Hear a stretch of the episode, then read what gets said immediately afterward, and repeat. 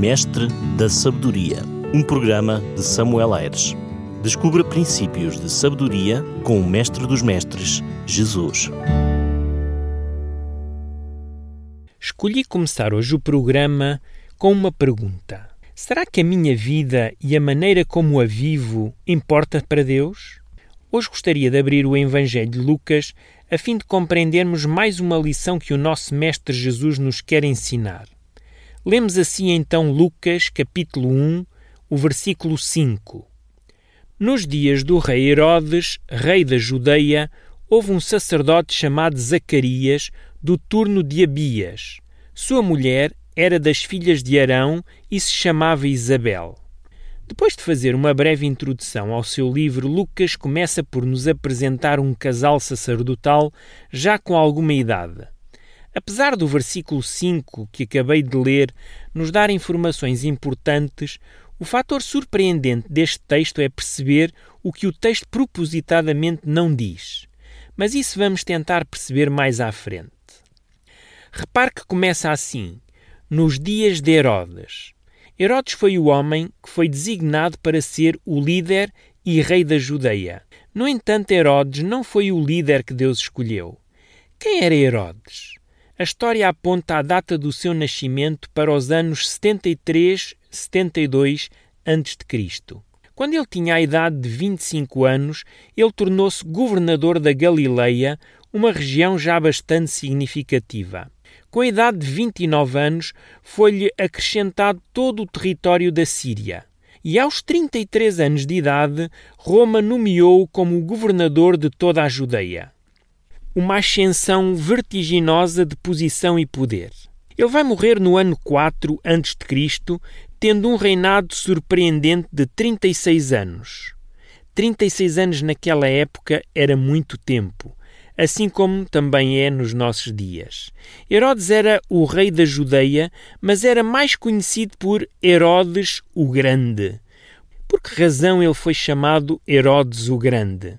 Se tivermos em conta 36 anos de poder, por si só já era suficiente para o considerarmos grande. No entanto, o seu currículo é muito mais extenso. Ele foi considerado o maior construtor da Judeia. Ele construiu mais do que Salomão. O Templo de Jerusalém era conhecido como o Templo de Herodes. Quando lemos Mateus 24, os discípulos chamaram a atenção de Jesus para a magnificência do templo, e esse templo tinha sido mandado reconstruir por Herodes. Algo interessante com respeito à construção deste templo é o facto de que Herodes não aumentou os impostos por causa desta construção. Aliás, Herodes financiou totalmente com o dinheiro do seu bolso era um homem muito, muito rico. Herodes não só edificou o templo, mas também as fortificações de Jerusalém. Ele construiu novas cidades, um exemplo é Cesareia, uma bonita cidade na costa do mar Mediterrâneo, com um anfiteatro, um hipódromo e tudo o que uma cidade precisava naquela época. É interessante notar que não ergueu esta cidade ao seu nome, mas, ao nomeá-la, ele estava a elogiar o imperador romano César Augusto. Herodes construiu também uma outra cidade de nome Antropos, que ficava entre Cesareia e Jerusalém, esta feita em homenagem ao seu pai. Perto do Mar Morto, em Massada, Herodes construiu mais do que um palácio. Massada era considerada inexpugnável, construída a 450 metros de altitude na escarpa da montanha. Ali, Herodes construiu muitos edifícios. Ele construiu também num monte não muito longe da cidade de Jerusalém um palácio com o seu nome, Herodio. Foi descoberto em 2007 e pensa-se que ali foi onde ele foi enterrado. Este monumento, na época, rivalizava com as grandes pirâmides do Egito. O seu nome, Herodes o Grande, fazia jus à grandeza e quantidade das suas construções. Ele pertencia à família mais importante daquela época. Herodes era muito poderoso. Quando ele assumiu a governação da Galileia, haviam alguns problemas com a lei e a ordem. Por exemplo, em algumas estradas haviam assaltantes que roubavam os viajantes, e isso se tornava muito incômodo. Herodes reuniu um grupo de soldados e caçou todos esses malfeitores executando-os em público, e nunca mais teve problemas deste género durante o seu reinado. Herodes era muito influente. Ele fez muitas viagens a Roma e, quando lá ia, o Senado romano se reunia só para ouvir o que Herodes tinha a dizer. César Augusto, Octaviano, Marco António ofereciam sempre grandes banquetes em Roma em honra de Herodes o Grande, quando este os vinha visitar. Cleópatra, uma das mulheres mais conhecidas do Egito, tentou seduzir Herodes não só porque ele tinha boa aparência, mas também porque tinha muitas terras. Ela queria que Herodes lhe desse algumas dessas terras na região de Jericó por causa do seu famoso vinho, mas ele conseguiu resistir e nada lhe ofereceu. Herodes era incrivelmente rico Além de ter mandado fazer inúmeros edifícios com dinheiro do seu bolso, certa ocasião, numa das suas visitas ao imperador César Augusto, ofereceu-lhe um presente de 800 talentos de ouro, algo equivalente nos nossos dias a 2 mil milhões de euros. Herodes era conhecido como alguém amigável, generoso e agradecido, pois sabia reconhecer o valor das pessoas. Além do mais, ele tinha a religião certa. Ele era judeu um rei judeu, governante de Jerusalém e da Judeia, e aceito com o título Rei dos Judeus. Ele foi um observador rigoroso do judaísmo. Durante a sua governação, nunca permitiu que fosse erguida uma estátua em homenagem à sua pessoa. Nunca permitiu que as moedas fossem cunhadas com a sua imagem para não infringir o segundo mandamento. Ele também se apresentava como um homem humilde. Ele ficou conhecido por ser um observador do sábado um poeta latino de nome Perseu chamou o sábado o dia de Herodes. Ele respeitou as leis da saúde judaicas. Por exemplo, ele não comia carne de porco. Os seus muitos filhos foram proibidos de casar com não-judias, e caso alguma fosse estrangeira, teria de se converter ao judaísmo antes de se casarem. Quanto aos genros, insistia que fossem circuncidados. Herodes era amigo dos pobres, e quando um pobre não tinha uma oferta para oferecer no templo, haviam as pombas, chamadas as pombas de Herodes, que eram doadas para esses sacrifícios. Herodes o Grande tinha poder, influência, posição, prestígio, personalidade, persuasão, carisma e era um homem muito capaz. Herodes o Grande era um homem de sucesso extraordinariamente influenciador. Deus poderia ter usado este homem para os seus propósitos. Imaginem o que seria um homem destes estar ao serviço de Deus lidando com os romanos. A verdade é que Deus passou de lado a Herodes. Nós podemos perguntar, com todas essas qualidades que Herodes o Grande tinha, e ainda por cima sendo um religioso judeu, por que é que Deus não o escolheu? Havia algo que desqualificava este homem para o reino de Deus, e isso era a sua integridade. Moralmente era um homem sem escrúpulos. Apesar de ser religioso, o seu coração estava vazio de luz, de amor autêntico e de beleza. Três dos seus filhos foram executados, pois Herodes pensava que eles seriam uma ameaça ao seu reinado. Quando esta notícia chegou a Roma, dizia-se que era preferível ser um dos porcos de Herodes do que ser o seu filho. Herodes teve dez mulheres. A que ele amava mais chamava-se Miriam. Por ciúmes de uma suposta traição, Herodes mandou matar Miriam, a mãe e o tio de Miriam e o suposto adúltero. Em certa ocasião, ele mandou executar 45 nobres, entre os quais seus pares, seus sócios e seus amigos. Em outra ocasião, Herodes mandou matar todo o sinédrio menos um membro. O livro de Mateus, no capítulo 2, lembra-nos que Herodes mandou matar os bebés de Belém, algo que confirma a falta de integridade deste homem. Hoje, ao falarmos de Herodes, é impossível esquecer a frieza de um implacável assassino. Na sua morte, sabendo que ninguém choraria por ele, e para que, de uma forma ou outra, houvesse lágrimas, ele incumbiu os seus soldados no dia do seu funeral que matassem todas as pessoas que eles conseguissem apanhar. Felizmente, depois de morrer, os soldados não executaram a sua ordem, pois Herodes já não mandava mais. Vamos voltar à leitura do texto inicial de Lucas 1,5. Nos dias de Herodes, rei da Judeia, houve um sacerdote chamado Zacarias, do turno de Abias. Sua mulher era uma das filhas de Arão e se chamava Isabel. O texto continua e lemos assim nos versículos 6 e 7. Ambos eram justos diante de Deus, vivendo irrepreensivelmente em todos os preceitos e mandamentos do Senhor. E não tinham filhos, porque Isabel era estéril, sendo eles avançados em dias. Deus passou por cima de Herodes o Grande, não foi ter com o sumo sacerdote ou com o chefe do templo, não escolheu nenhum representante do sinédrio ou alguém do alto clero. Deus veio ter com Zacarias, um simples e humilde sacerdote, e com a sua mulher. Se o meu prezado ou a minha prezada ouvinte acha que viver uma vida tranquila e santa já não é assim tão importante, então continue a ouvir esta reflexão. O que significa o nome Isabel? O significado é Deus é a minha abundância. E o nome Zacarias, o que significa? Zacarias quer dizer lembrado por Jeová. Veja agora a ironia destes dois nomes. Isabel quer dizer Deus é a minha abundância. Agora pense na abundância de Herodes o Grande.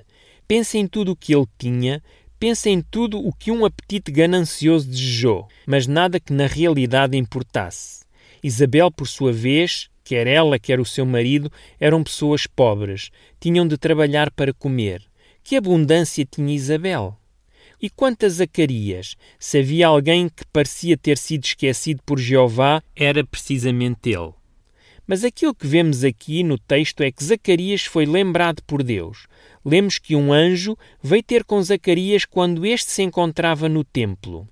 É importante dizer que Zacarias não ia ao templo todos os dias. Ele pertencia à classe dos sacerdotes que estavam divididas por turmas e que rodavam entre si prestando serviço no templo a cada ano. Diz o texto bíblico que calhou em sortes a Zacarias queimar incenso diante do altar. Para alguns entendidos, talvez esta tenha sido a primeira e a única vez que Zacarias ofereceu incenso no templo. Imaginem que privilégio estar diante do altar das orações. Foi precisamente nessa ocasião que Gabriel se aproximou dele e disse: Zacarias, não temas, porque a tua oração foi ouvida. Zacarias tinha feito uma oração. Zacarias tinha orado pela sua mulher. Zacarias amava Isabel e sabia que aquilo que ela mais ansiava era ter um filho. Então Zacarias vai usar um método bastante diferente daquele que, por exemplo, Abraão usou. Abraão tinha usado uma outra mulher para ter um filho. No entanto, Zacarias vai orar. Vai colocar a sua dificuldade, o seu problema, diante do altar de Deus. Querido e prezado ouvinte, será que hoje está a viver um problema humanamente impossível de resolver? Será que já fez tudo o que podia e não podia para resolver e nada adiantou? Por que não experimentar fazer o que Zacarias fez? Colocar o seu pedido diante do altar de Deus, ajoelhar-se e humilhar-se diante do Todo-Poderoso, o Senhor do Universo, e pedir-lhe ajuda. Zacarias foi lembrado por Deus, e a sua mulher, que até ali era estéril, tornou-se abundante. O anjo Gabriel diz assim a Zacarias, versículo 13 a 15: Zacarias, não temas, porque a tua oração foi ouvida. Isabel, tua mulher, te dará à luz um filho, a quem darás o nome de João. A ti haverá prazer e alegria, e muitos regozijarão com o seu nascimento. E agora repare no que o anjo Gabriel vai dizer a Zacarias, no versículo 15: Pois ele será grande diante do Senhor. Repare no pormenor que Lucas nos traz aqui. Sem dúvida que Lucas foi inspirado. Lucas, ao falar de Herodes, não o nomeia como Herodes o Grande, mas o filho de Isabel e Zacarias, o anjo disse que seria visto como grande diante do Senhor. Pense nisso. Pense na grandeza da verdade que Lucas nos está a tentar transmitir. Talvez possa dizer: bem, isto não passa de uma mera coincidência do texto. Se é assim que pensa, então veja comigo Lucas no capítulo 7 e vamos ler a partir do versículo 24 até ao 28. Aqui é Lucas a relatar as palavras do Mestre Jesus. Que saíste a ver no deserto? Um caniço agitado pelo vento? Que saíste a ver? Um homem vestido de roupas finas, os que se vestem bem e vivem no luxo e assistem nos palácios dos reis? Sim, que saíste a ver? Um profeta? Sim, eu vos digo, e muito mais que um profeta. Este é aquele de quem está escrito: Eis, aí envio diante da tua face o meu mensageiro, o qual preparará o teu caminho diante de ti. E eu vos digo: entre os nascidos de mulher, ninguém é maior do que João.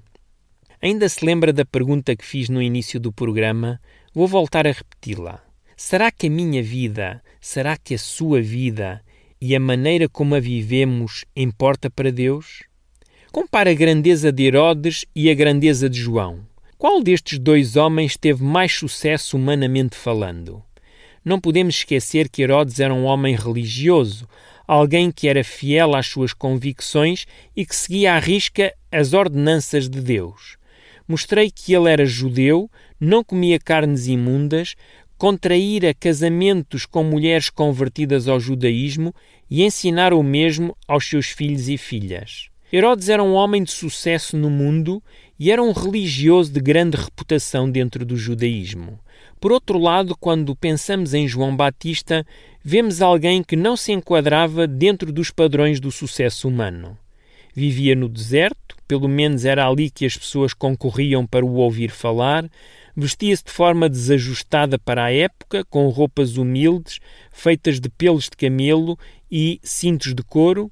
A sua alimentação também podia ser vista como pouco atrativa ao apetite, com mel e gafanhotos à mistura, e, embora sendo concorrido e tendo muitos seguidores, João dizia, falando de Jesus, que ele cresça e que eu, João, diminua. Repare que João veio com uma missão para preparar a chegada do Messias, e depois do Messias chegar, o papel de João acabava. Além do mais, e para finalizar, morreu cedo e de forma injusta, com pouco mais de 30 anos de idade, longe dos 36 anos só do reinado de Herodes. No entanto, na perspectiva do céu, a grandeza de João era incomparável. Nenhum homem nascido de mulher foi tão grande quanto João. Já alguma vez pensou na forma como somos avaliados do ponto de vista divino? Do ponto de vista divino, nós seres humanos, crentes e descrentes, justos ou injustos, santos ou ímpios, valemos o mesmo. Valemos o preço maior que o céu poderia nos ter avaliado, ou seja, valemos o precioso sangue de Cristo. Será que algum de nós consegue pagar o preço daquilo que Cristo fez por nós? Claro que não. Por isso, nós seres humanos somos de preço inestimável para Deus. No entanto, existem seres humanos que, aos olhos de Deus, são grandes enquanto que outros não o são. Ouça agora o que eu lhe vou dizer. A grandeza do ser humano está na forma como cada homem e cada mulher avalia o que Cristo fez em seu favor. Ao ler sobre a vida de Herodes e de João Batista, percebe que um viveu para si próprio, enquanto que o outro viveu para Deus. É o que o Mestre Jesus diz em Mateus 16, 25. Vou lê-lo na tradução da linguagem de hoje. Diz assim o texto: Pois quem põe os seus próprios interesses em primeiro lugar nunca terá a vida verdadeira, mas quem esquece a si mesmo por minha causa terá a vida verdadeira. Herodes ganhou esta vida e tudo o que ela podia dar, mas infelizmente perdeu a sua salvação. Já João Batista perdeu para esta vida e tudo o que esta vida o podia compensar. Perdeu tudo por amor a Deus, por isso ele é visto como grande para o céu e confirmado através das palavras de Jesus. Quanto à pergunta inicial, será que a minha vida ou será que a sua vida e a maneira como a vivemos importa para Deus? Eu diria claramente que sim. Será que tem sido uma pessoa que tenta viver para ganhar este mundo? Será que se tem moldado aos gostos e prazeres que o mundo oferece? Abdica de princípios morais, éticos e pessoais para atingir os seus objetivos? São as suas escolhas feitas a pensar no aqui e agora? Ou, pelo contrário, decide tendo em conta a eternidade, tem sido altruísta ao ponto de investir o seu tempo, talento e recursos na causa de Deus e em prol do bem-estar do próximo? O Mestre Jesus, falando daqueles que recebem dos homens louvores e glória, disse que eles já receberam o seu galardão aqui na terra. No entanto, e ao contrário, aqueles que desvalorizam o louvor dos homens a fim de ter a aprovação de Deus, receberão a aprovação de Deus na hora da sua vinda. Pense como tem vivido a sua vida se a tem vivido para si próprio ou se a tem usado para honrar a Deus. A história de João Batista mostra a grandeza de um homem que decidiu colocar o reino de Deus em primeiro lugar. Por que não inspirar a sua vida no exemplo de João? Estamos praticamente a terminar, mas não esqueça que nós, crentes, podemos ser pequenos aos olhos do mundo, mas imensamente grandes aos olhos de Deus. Na próxima semana, gostava de aprofundar um pouco mais sobre a vida de João Batista. Acredito que há muitas coisas que nós podemos aprender com ele. Por isso fico à sua espera, a fim de continuarmos esta caminhada com o Mestre dos Mestres, o nosso Senhor Jesus Cristo. Um forte abraço deste seu pastor amigo, Samuel Aires. Mestre da Sabedoria, um programa de Samuel Aires. Descubra princípios de sabedoria com o Mestre dos Mestres, Jesus.